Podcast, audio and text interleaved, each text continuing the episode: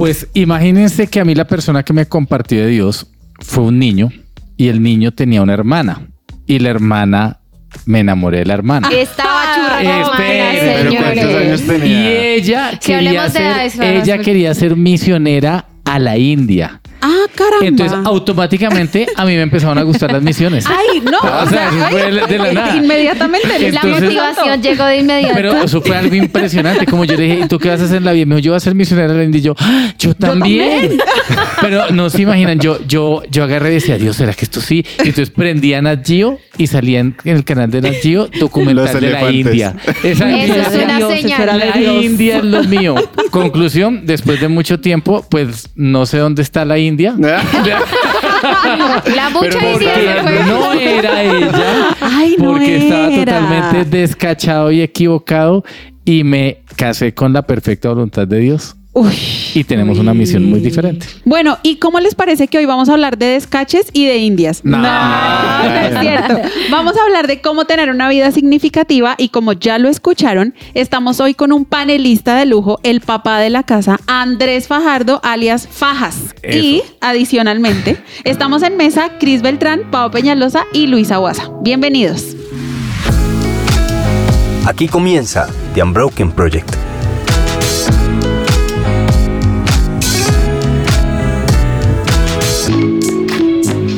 Aprende a posicionar tu empresa y adquirir clientes de forma escalable en dos días de campamento estratégico en una cabaña a las afueras de Bogotá, siendo guiado por los expertos de marketing digital e innovación de Mark U, agencia de Growth, a través de conferencias, mentorías uno a uno, networking y devocionales. Entra ya a campamentoestratégico.com y aparta tu cupo. Muchos años han transcurrido desde el 16 de julio de 1933, cuando Patricio Symes, un misionero australiano, pisó por primera vez tierra colombiana. Él no imaginaba que desde entonces el resto de su vida habría de desenvolverse en este país de los Andes, por ese tiempo uno de los más necesitados del Evangelio. Aquí convivió compartiendo con su gente los años funestos de la violencia y el crecimiento de la iglesia cristiana en la década de los años 70. La vida de Patricio Symes es uno de los ejemplos más desafiantes para la fe cristiana en un continente convulsionado como el nuestro. Bueno, y les damos la bienvenida a todos a este programa una vez más. Hoy vamos a hablar de un tema espectacular que es una vida significativa. Y para eso trajimos a unos invitados de lujo que nos van a hablar acerca de su experiencia de al final del día para ellos y para nosotros qué es tener una vida significativa. Entonces, sin más preámbulos, vamos a darle la bienvenida a nuestros invitados. Bienvenida Alejandra Cárdenas y Esteban Bartel. Bienvenidos. Un aplauso, mesa, por favor. Gracias. Muchísimas gracias. Bueno, ellos nos van a contar, como les decía, desde su experiencia un poco cuál es el tema de las misiones, cómo ustedes han vivido un poco el tema de sentir, vivir y experimentar en carne propia el poder del Espíritu Santo específicamente en esto. Pero antes de entrar en materia, queremos conocerlos. ¿Quiénes son ustedes? Si está bien, queremos saber cuántos años tienen, hace cuánto conocen a Dios. Preguntas random, como, ne- como decimos nosotros. Entonces, si está bien, arranquemos por Alejandra. Alejandra, cuéntanos un poco de ti. Bueno, yo me llamo Alejandra Cárdenas, tengo 21 años, soy estudiante de la universidad, estudio comunicación social y también soy misionera. Hace muy pocos meses llegué de, de un viaje misionero. Conozco a Dios de toda la vida, como que desde que nací mis, mis papás me enseñaron acerca de Dios, pero como que el encuentro personal, así íntimo a los 14 años y a los 17 tomé la decisión como de te voy a dar todo, todo de mí y, y aquí sigo. Wow, súper. Bueno, muchas gracias Alejandra y Esteban. Cuéntanos tú, ¿quién eres? ¿Qué te gusta? ¿Cuántos años tienes? Eso es importante, no es que yo sea chismosa, pero es importante para este programa. Dar información no es que sea pecado. Pues tengo casi 50 años más que Alejandra. Excelente referente. Soy de 70 años de edad, pero con un corazón mucho más joven. Así es. Excelente. Y algo muy interesante es que yo tengo una cara de gringo. Yo sé que los oyentes no me están viendo, pero en verdad mm, soy de ascendencia alemana y norteamericana. Pero mis padres llegaron a Colombia en el año 48 del siglo pasado y también vivieron esa época de la violencia y todo, y el crecimiento de la iglesia, algo espectacular. Wow. Maravilloso. Entonces, eh, orgullosamente, soy colombiano, poco chiviado, pero soy colombiano eh, De con corazón. doble nacionalidad ¿Y tu otra nacionalidad es cuál? de Estados Unidos. Estados Unidos. Buenísimo. Bueno, yo quiero hacer una pregunta random para todos. Y aquí nos vamos a conocer todos en la mesa. Mm. ¿Ustedes son team dulce o son team salado? ¿Les gusta más la comida dulce o les gusta más la comida salada? Voy a empezar yo. Yo soy team dulce 100%, entonces me dejo sorprender con postrecitos. Por favor, cumplo años el 18 de febrero. Gracias. Esteban. Ay, no, entre la milhoja y la empanada.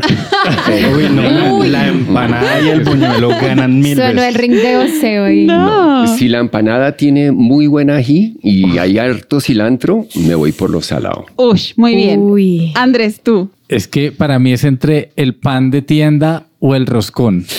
Entonces, Uy, pero estos están. estos no, es que yo soy de los sí, dos. sí, o sea, sí. si a mí me dicen si prefiero, bueno, mentiras, una torta de chocolate, sí, gana la torta de chocolate, pero, pero torta de chocolate no me voy a comer todos los días. En cambio, pan voy a comer todos los días. Entonces soy como de los dos también. Ok, muy bien. Alejandro. Yo puedo comer torta de chocolate todos los días. Entonces, team Eres dulce. team salado. No, team dulce, muy bien, muy bien. Cris. No, team buñuelo, team eh, pan de bono, todo lo que sea, mejor dicho, salado, para mí bienvenido. Eso muy bien. Pau, Mi team es todo, esto. todo es bienvenido sea. O sea, yo no, no hay- acá no se discrimina. Hay platos muy ricos salados y hay platos muy ricos dulces y hay combinaciones ganadoras. Por ejemplo, las que acaban de mencionar. Entonces no, no me atrevo a tomar partido. No, pero no, Pau, eso no se vale. Te ibas a desempatar. Bueno, ya nos conocimos un poco, ya rompimos el hielo, ya sabemos quiénes somos, ya conocimos a Alejandra, ya conocimos a Esteban y queremos entrar un poco en materia con las preguntas que tenemos para ustedes para saber realmente qué es y cómo podemos llegar a tener una vida significativa. Entonces yo quisiera saber, en primer lugar, para ti, Esteban, que ya llevas mucho tiempo en esto, ¿Cuál fue ese llamado a las misiones? ¿Cómo sentiste tú ese llamado de parte de Dios? Y hoy, ¿cómo lo ejerces? Uf, es una historia larguísima. Eh, mis padres fueron misioneros, entonces a los siete años de edad, otra historia larga, yo supe que tenía un llamado misionero a los siete años. ¿Cómo lo supiste, Esteban? Puntualmente, mi profesora de segundo primaria dijo, dibujen lo que van a hacer cuando sean grandes. Y todos mis amigos, pues, aviones, eh, carros de policía, ejército, todo. Y yo, mi dibujo era una, chos- una indígena con un helicóptero encima. Y la profe me preguntó, ¿y esto qué? Y le dije, pues yo soy el piloto del helicóptero y voy a aterrizar aquí, en, en esta entradita aquí de la chocita y voy a decirle a, a los indígenas de Jesús. Wow. Eso fue como mi, mi prueba. Pero ah, otra historia larguísima que tomaría todo el programa diciéndoles, eh, a los 19 años, el Señor me llamó en una forma muy contundente a los niños y las niñas de la calle. Hasta dijo, quiero que trabajes con mal llamados gamines. ¿Sí? Ajá, ajá. Entonces, eh, así como Alejandra desde la niñez, pero también en, un- en una experiencia más tarde, mi llamado fue así. Y hoy lo ejerces, ese llamado, tú nos dices que pasó a los 19 años, pero hoy, el Esteban de hoy, ¿hace eso que Dios le dijo a los 19 años? Sí, pero en formas muy distintas. Eh, mi esposa y yo, eh, sí, iniciamos hace 37 años con niños y niñas de calle. Tuvimos muchos viviendo en nuestro hogar con Wow. nosotros, pero ya pues eh, por algunos lineamientos del bienestar familiar, ya no tenemos niños viviendo con nosotros, pero seguimos adelante dirigiendo un equipo que trabaja con la niñez en alto riesgo.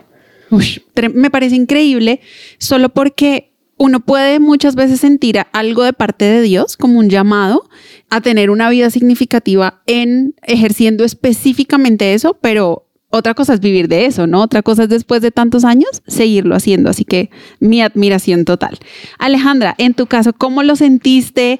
Sabemos que tú eres también muy joven, pero ¿cómo fue? ¿Qué ardió dentro de ti para Eh, que esperen tomaras esa segundito, decisión? Es que Alejandra acaba de llegar, está recién desempacada Ah. de su, no sé si es su primero, segundo o tercer viaje misionero, que estuvo en una isla que a todo el mundo le da una envidia. Cuenta un poquitico de eso, Aleja. Bueno, hace un mes llegué de Hawái. Imagínense. ¿Eso fue un pues, paseo? imagínense. ¿Eso fue un paseo eso Yo fue...? quiero ser misionero de Sí, Hawái.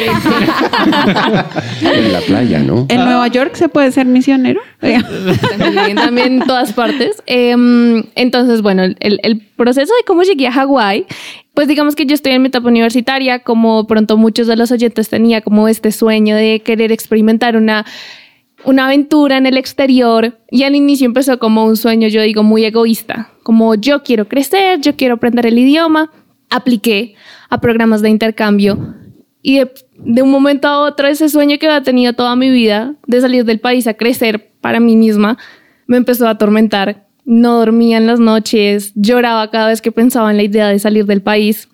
Y yo dije, ¿qué es esto? He soñado toda mi vida con esto. Y Dios me dijo, es que esa no es la forma en la que vas a salir. Renuncié, ya había pagado parte de los procesos para irme del país. Y dije, bueno, entonces, ¿cuál es la forma en la que tengo que ir? Y llega eh, un programa de misioneros, llega un programa de voluntariado. Y apenas yo empecé a leer como los lineamientos, yo dije, es esta, es esta. Apliqué, me aceptaron y me fui. Me fui tres meses a trabajar como voluntaria eh, y aprender. Trabajaba como voluntaria en una cocina industrial, cocinada para aproximadamente 900 personas, 900 misioneros, las Wow. tres comidas del día. Y luego del trabajo eh, asistí a las clases con los misioneros. O sea que allá trabajan. Sí, Ay, yo me lo imaginé muy diferente. Ay, perdón, ¿En la Hawái o en la escuela? Porque- Sí, porque en Hawái, bueno, no voy a preguntar detalles de Hawái. Pero a mí me surge una pregunta y es, ustedes hablan de un llamado, de un momento específico de sus vidas en donde uno se enfrenta con una experiencia que lo lleva a uno tomar una decisión, ¿cierto? Y, y específicamente en este, en este caso fue Dios el que hizo ese llamado.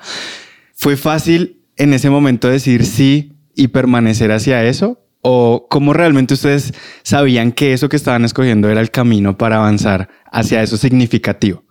Pues para mí fue fácil porque siempre lo soñé toda mi vida. Ok. Para muchas personas renunciar lo que es una vida normal es muy difícil. Esteban, pero yo tengo una pregunta, agarrando también lo que dice Cristian, y es, ¿Dios puede poner un llamado aunque yo no lo quiera hacer, aunque no me guste? Mejor dicho, ¿qué es lo que quiero ver? Que muchas veces está como la, la- el tema de, de, me tocó hacer esto porque Dios me dijo que lo hiciera, pero la gente está amargada y frustrada. Así como está, por ejemplo, tu caso, que dice, que dice, no, es que yo lo quería hacer y vino, y vino como el, el sentir de tengo que hacer esto toda mi vida que es puesto por Dios. ¿Es siempre coincide o, o puede ser que yo me esté imaginando una cosa y realmente no sea eso lo que Dios quiera para mi vida? Pues si tú ves en la Biblia, eh, había muchos que fueron llamados que no quisieron ese llamado. No lo quisieron para nada. Pero donde Dios te dirige, Dios te va a eventualmente dar el amor por esas personas, por ese lugar. Entonces puede ser que inicies con miedo, con terror o con rechazo, pero tarde o temprano Dios te va a dar el amor necesario y te va a dar los recursos para poder cumplir con esa voluntad de Él. Y ya que tengo yo el lujo de mirar más hacia atrás en mi vida que hacia adelante, aunque quisiera tener tu edad, ya que tengo ese lujo, yo digo, wow, lo que yo hubiera hecho con mi vida, eh, mis mejores sueños no hubieran comparado con lo que es mi vida ahora. Yo lo puedo decir que, que fue la mejor decisión seguir a Cristo, casarme con la mujer que Dios tuvo para mí y después seguir el llamado que Dios me dio. Ahora, esto es impresionante porque es desde la vida de alguien que ya ha recorrido 38 años Sí. en esto. Pero sería chévere conocer ahora desde la, Sí. de la persona que está empezando. Claro. Tú después de esta experiencia, ¿quieres seguir siendo? ¿Qué sueñas? O sea, aquí Wow. nos vamos a meter sin saber nada. Estamos viendo el, el- el- el futuro, pero ahora tú te imaginas así como Esteban. Sí, bueno, no les voy a negar que el último mes de volver ha sido complicado. Venía de un ambiente pues en el que todo el tiempo se está como trabajando y viviendo en función de Dios y volver a la vida normal, entre comillas, fue como, wow, ¿qué está pasando acá? Y me he llevado una muy grata sorpresa que ya conocía, pero ahora con un enfoque diferente y es como yo tenía este imaginario de que misionero es el que está en África, como alimentando a los niños, salvando a las personas en Afganistán. Y Dios me aterriza y me dice como acá yo necesito misioneros y acá yo te necesito a ti. De pronto no de la forma que yo quiero en este momento, porque yo en este momento quisiera estar en Afganistán, en África. Em, O en Hawái. o en Hawái. Yo también, quiero estar en Hawái, pero en la playa. Sueño- hay sueños compartidos. Sí, digamos que yo en este momento quisiera estar en el campo otra vez. Y Dios me dijo, va a pasar, pero por ahora te necesito acá. Por ahora te necesito haciendo misiones en tu cotidianidad y ha sido muy lindo ver cómo puedo ser misionera en mi universidad. Ha sido muy lindo ver cómo puedo ser misionera en mi iglesia. Ayer llegué de Cuba y fue muy lindo ver cómo un viaje que tenía cero propósito misionero, era como súper turístico, terminó también Dios utilizándolo de unas formas muy lindas. Entonces, sí me veo realizando como misiones el resto de mi vida. Digamos que llegué el propósito principal fue como, listo, programas donde pueda servir y ya estoy inscrita en muchas cosas y ya estoy trabajando en varias, pero también Dios diciendo como, voy a demostrarte que no tiene que ser el extremo, sino que aquí también están pasando cosas que necesitan muchas manos.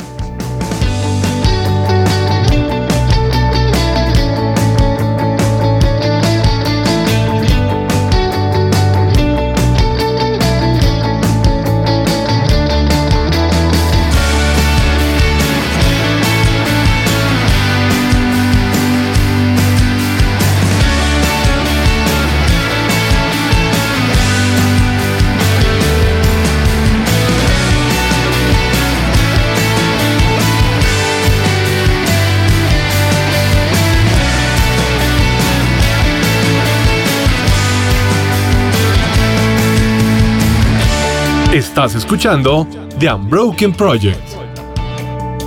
La psicóloga cristiana Diana Monsalve, especialista en salud mental, te ayuda en el tratamiento de depresión, ansiedad, trastornos de alimentación, estrés, entre otros. Más información en www.psicologadiana.com o al WhatsApp 315-754-8899. Es tiempo de invertir en tu sonrisa. Ven a Science and Art y conoce los mejores tratamientos odontológicos sin dolor y los mejores especialistas. Para más información ingresa a www.scienceandart.com o escríbenos al WhatsApp 312-397-5981. Bueno, siguiendo en la línea, yo sí les quiero preguntar, porque vemos acá los dos opuestos, ¿no? El que apenas está avistándose a la montaña y el que dice ya la recorrí o un buen trecho. Yo les quiero preguntar, ¿qué es ser un misionero? O sea, ¿es lavar y planchar o es viajar o echar lujo o es viajar chévere y hablarle a la gente de Jesús así en el bus y donde me encuentre y después, después viajo o porque hay que viajar? ¿Sí me hago entender? Porque un misionero viaja. ¿Sí? Porque no necesariamente tiene que ser en su iglesia y quiero que me expliquen un poco eso y en qué consiste, por favor. Esteban, por favor. Pues la verdad yo creo que un misionero es una persona que obedece la voluntad de Dios en su vida, porque todos nosotros tenemos una misión. Algunos viajamos, otros no viajamos, pero todos nosotros sí tenemos un llamado de Dios. Algunos lo hacen inter- interculturalmente, se van a, a otro país, pero yo creo que ser un buen papá es tener una misión. Yo Qué creo bueno. que sí, ser, ser una- un buen estudiante en la universidad, eh, ser excelente, ser un ejemplo, Y para eso no necesito una mochila al hombro. Mm, pues mochila de estudio. tal vez sí, El álgebra. pero, pero la verdad, sí, ser un misionero no es un gran misterio, es obedecer el propósito que Dios tiene en su vida. Entonces algunos sí predican a los millones y, y me imagino que pueden decir, wow, yo gané tantas personas para, para Cristo. Y otras personas misioneras pueden ser los intercesores que están en su closet intercediendo y abiertamente no han ganado ni una sola persona, pero obedecieron lo que Dios les pidió. Y eso es igual al que se ganó los millones. O lo que decía Alejandra, que fue misionera cocinándole a 900 personas. Así es. Sí, aquí para, para responder la pregunta voy a contar una anécdota muy personal y es que, pues digamos que yo llevo muchos años en la iglesia y hay muchos años siguiendo a Dios Y cuando llegué al campo misionero, yo dije, he perdido toda mi vida. Esta gente ha viajado, ha vendido sus casas, ha renunciado a sus trabajos, ha dejado todo lo que conoce en su mundo por seguir a Cristo y por predicar el Evangelio. Yo estoy desperdiciando toda mi vida. Y fue una crisis interna complicada.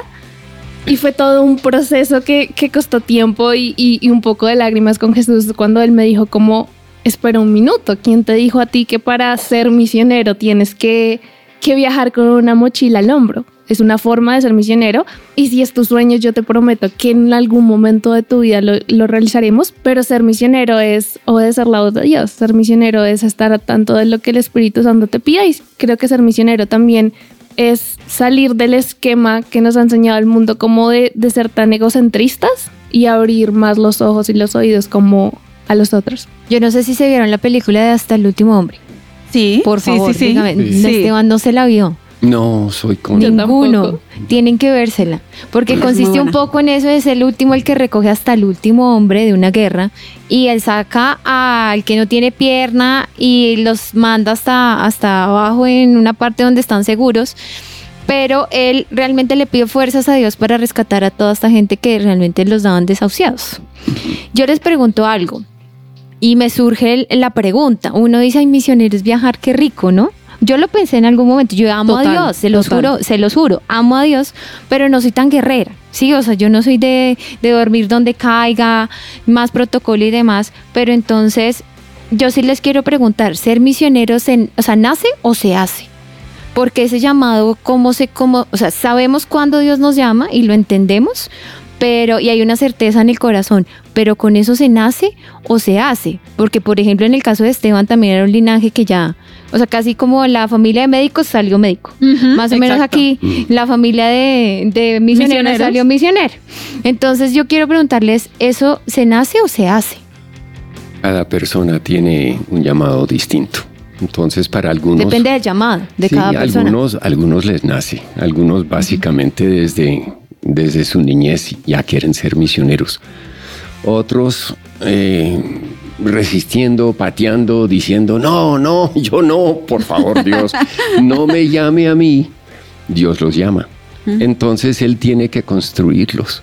Creo que es una combinación. Tenemos que tener el corazón para hacerlo, pero también necesitamos un entrenamiento, así como Alejandra tuvo en Hawái. Eh, hay escuelas de preparación misionera, entonces hasta cierto punto se nace, pero también se hace. Voy a tomar ese punto porque a veces uno piensa que con el llamado inmediatamente viene la preparación. O sea, el Espíritu Santo es suficiente y hágale. Pero qué interesante saber que aún para eso uno necesita estar preparado. Y yo quiero saber, Alejandra, en tu caso, ¿qué aprendiste? O sea, ¿qué le enseñan a uno? Sabemos que tú estudiaste y haces parte de Jucum. ¿Qué necesitas y qué herramientas nos da para poder ser misioneros? Bueno, sí, cuando uno explica es un poco complejo como y que estudiarte, pero es de todo, tanto espiritual como armas espirituales, como cómo estar preparado espiritualmente, mucha conexión con Dios, o sea, la clase principalmente se basa en tienes que depender de Dios, porque si no dependes de Dios, así tengas todas las habilidades, no vas a lograr nada. Entonces, digamos que el enfoque principal de, de los cursos, por lo menos a los que yo asistí, era como muy personal con Dios, pero también me sorprendió mucho ver cómo toda la contextualización necesaria para llegar a un lugar. Entonces ahí nos explicaban, por ejemplo, eh, vamos a ir a un lugar y los niños no tienen zapatos. Entonces llevemos zapatos para los niños. Entonces llegamos y repartimos Biblias y repartimos zapatos y hablamos de Jesús. ¿Qué pasa con ese hombre de la comunidad que su trabajo era hacer zapatos artesanalmente?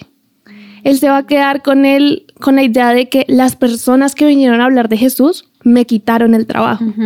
Se pierde completamente el propósito de la idea. Entonces es un estudio súper profundo de no solamente Dios y tu dependencia como Dios, sino también la comunidad a la que voy a ir, cuáles son sus eh, culturas. Han habido varios casos de, de misioneros que de pronto llegan y tienen interacciones con personas del género opuesto, que en este lado del mundo son muy normales, pero cuando llegas a otro país, otra cultura, es como completamente erróneo, entonces toca prepararse tanto espiritualmente como culturalmente. Yo quiero aprovechar eso que hablas de dependencia y quiero llevar un poquito esto, esto que estamos hablando hacia la vida común, ¿cierto?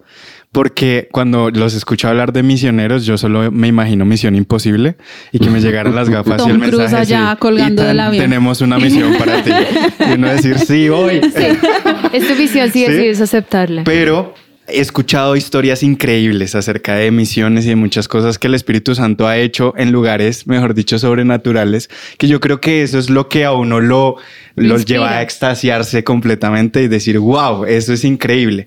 ¿Cómo logro traer eso increíble a mi vida común en historias en donde, por ejemplo, he escuchado que simplemente con orar eh, por sanidad, hay sanidad, en donde las personas literalmente estaban sentadas en una silla de ruedas y se levantaron, ¿cierto? Y empezaron a caminar. ¿Cómo logro llevar eso a una empresa en donde hay 100 personas que posiblemente no son una misión en una isla, pero necesitan también de eso a través de la vida de cada uno de los que estamos escuchando a Dios? Yo creo que la gente nos ve nuestro ejemplo mucho más que lo que escucha nuestras palabras. Entonces la forma como nosotros vivimos, cómo interactuamos con otras personas. Por ejemplo, en, lo que dijo Alejandra, tal vez sería bueno comprar los zapatos del hombre que está haciendo los zapatos, porque la gente no los puede comprar y regalar los zapatos. Ya gana y gana. O en una empresa, por ejemplo, siendo honesto, siendo íntegro, no haciendo las jugadas normales de una empresa donde uno quiere avanzar sobre encima de todas las otras personas. La gente no se, no se pierde esas oportunidades de ver el ejemplo que lo que uno es. Porque yo creo que Dios nos prepara para ser más que hacer. Tengo entendido que en la escuela de, de, de Jucum, donde, donde tú estuviste y donde Esteban enseña, les dicen, listo, vamos a depender de Dios es, no tenemos nada. O sea, no sabemos, no, no, no tenemos nada y, y nos toca depender de Dios y ahí es cuando viene como el clamor por el milagro o lo que sea.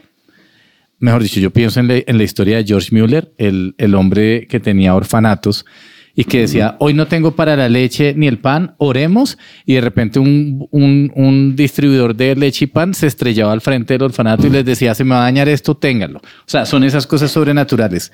Pero cuando estamos en el día a día, uno dice, sí, yo dependo de Dios, pero estoy anhelando que llegue el 15 o el 30 para que me paguen, porque mi salario me lo va a dar en la empresa. Pero ojalá paguen, Dios mío. Y ojalá paguen, exacto. Y entonces ahí como que uno se le olvida depender de Dios. ¿Cómo hace uno después de estar viviendo en lo sobrenatural, que es más o menos lo que Cristian decía, saber que aquí, con, o sea, que mi salario también es una provisión de Dios y es una dependencia de Dios?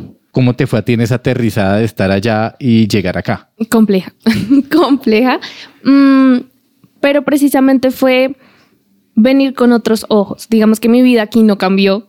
Mi, mi vida sigue siendo la misma, mis amigos siguen siendo los mismos, pero yo ya tenía otros ojos, yo ya tenía otra forma de ver el mundo. Entonces, por ejemplo, en, en lo de cómo ayudar, yo me di cuenta que me había vuelto muy indiferente a muchas necesidades y que además era muy incrédula.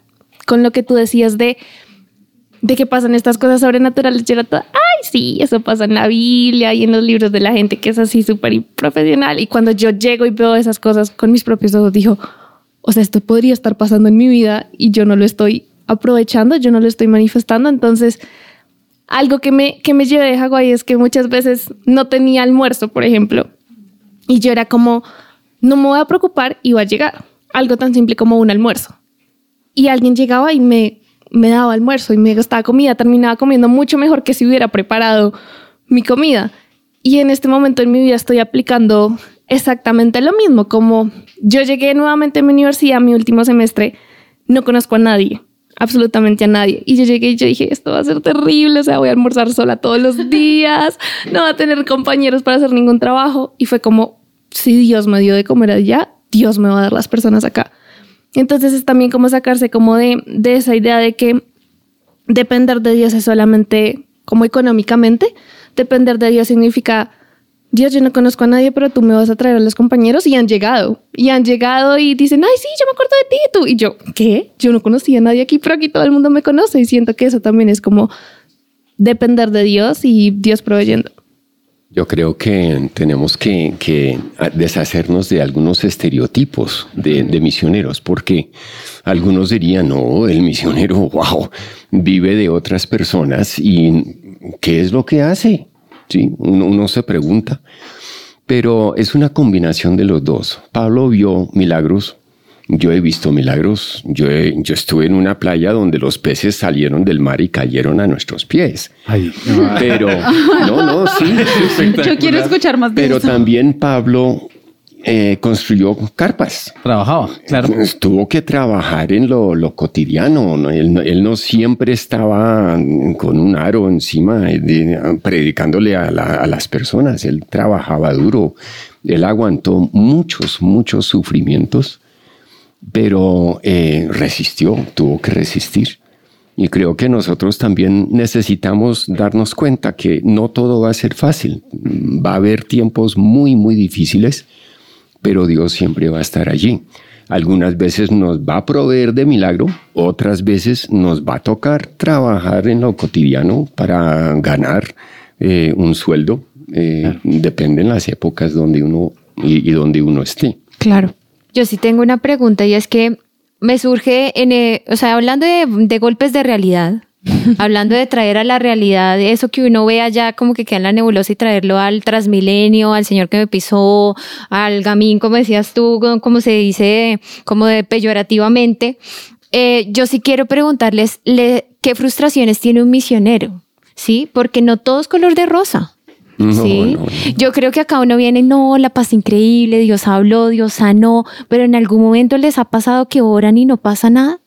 O en algún momento Dios no proveyó, pero de algún momento, o sea, esos momentos los construyeron a ustedes también y les hicieron ese cuero duro de Dios va a responder, pero no cuando yo quiera. O sea, esos momentos de verdad donde uno toca fondo y dice, creo que aquí debo ir más profundo. O sea, hay, es, hay frustraciones cuando se es misionero. Bastantes, bastantes. En, en nuestro caso, por ejemplo, la ingratitud Tremendo. de algún niño que eh, salió del cartucho, del antiguo cartucho o del Bronx o algo así. Vino a vivir con nosotros, estuvo varios años y después se fue ah, y no agradece. Es- es- eso duele, y- pero al fin uno dice, pero es que no lo hago para que me agradezcan, es, es para Dios que trabajo. Entonces, eh, la frustración de que uno recayó, aunque muy pocos de nuestros muchachos que vivieron con nosotros recayeron, todavía le duele uno solo. O una de las chicas eh, te comenta sí, que, que básicamente dañó su vida o la ve en la prostitución. Eh, para mí eso es algo que, que duele mucho. Eh, en nuestro caso aquí en Colombia, tener llamadas de extorsión, amenazas de secuestro, por ejemplo, son cosas que uno dice, ¿será que sí fui llamado acá? Uy. ¿O será que yo tengo oportunidad? Puedo volver a, a los Estados Unidos, soy profesional allá. Yo, yo no tengo que quedarme aquí. Y, y, Y la humanidad ahí sale, o sea, da sí, miedo, da susto y es normal. cuando uno tiene esposa e hijos. Claro. Ujú. Y, y ellos también están viviendo lo que uno está viviendo. Este, cada uno de ellos eh, tiene sus luchas. Entonces, em, creo que, que la relación personal con Dios, no simplemente un llamado contundente, porque eso puede ser desde 50 años atrás. Uno no puede seguir viviendo en ese llamado de 50 años atrás. Necesita tener su intimidad con Dios todos los días para aguantar esos tiempos donde uno se siente defraudado, donde uno se siente amenazado, sí, eh, triste, porque la vida misionera no es algo de lujo, no es algo de, ser confortable. Vienen tiempos, sí, y crecer, wow, bastante. Pero, pero si uno no tiene esa intimidad con Dios todos los días, no va a poder Mm. perseverar en ser misionero. Sí, yo creo que, que espiritualmente también hay muchas decepciones y emocionalmente, también físicas. Es tremendo muchas veces que el cuerpo ya no te responda a hacer cosas. En mi caso, que era un trabajo muy físico, yo nunca había hecho un trabajo físico de cargar cajas. Empecé a sufrir de calambres, en- tenía que tomar cosas porque el ejemplo que siempre pongo es, una cosa es pelar papas para un almuerzo Y una cosa es durar cuatro horas pelando papas. Entonces Tremendo. cuando terminaba no podía mover mis dedos. De resistencia. Porque también. estaban encalambrados. En las noches me levantaban los calambres por estar 10, 12 horas de pie. Entonces no es fácil, o sea, uno cree que ser misionero es como, ay, voy a viajar y voy a conocer un montón de cosas, pero además de, de toda la resistencia emocional que tienes que tener, es en muchos aspectos. Económicamente a veces es como, ¿y de dónde voy a sacar la plata para ir a ese lugar? Físicamente es como el cuerpo no me va a responder. Entonces es, es como más de sacrificios que de lujos.